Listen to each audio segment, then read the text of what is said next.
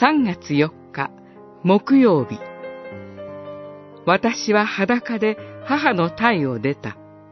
呼ぶ記一章。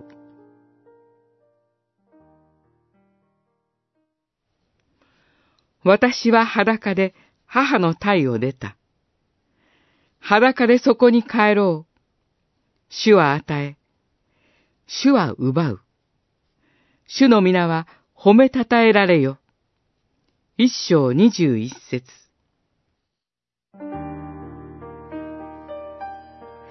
なぜ敬虔な信仰者であっても苦難に遭うのでしょうか？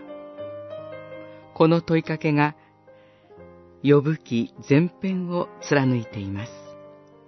そして、それ以上に呼ぶ記を貫いているのが、呼ぶを、そして私たちを生かし、支えてくださる神の愛です。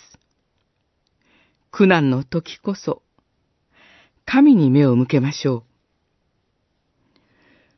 う。呼ぶの苦難の発端は、天井における神とサタンとの話し合いです。神はサタンに、呼ぶに苦難を加えることを許されました。神は、呼ぶの苦難をご存知です。すべてを支配され、確かなご計画をお持ちの神は、私たち一人一人の苦難を皆ご存知です。現在はコロナのために全人類が苦しみを覚えています。また、誰もが人に言えない苦難を味わっているでしょう。しかし、神はすべてご存知です。そして愛を持って私たちに最善のことをしてくださいます。この確信にとどまりましょう。裸で母の体を出た私たちは、ただ神の憐れみによって生かされ、守られています。日ごとの悔い改めによって、固く主につながりましょう。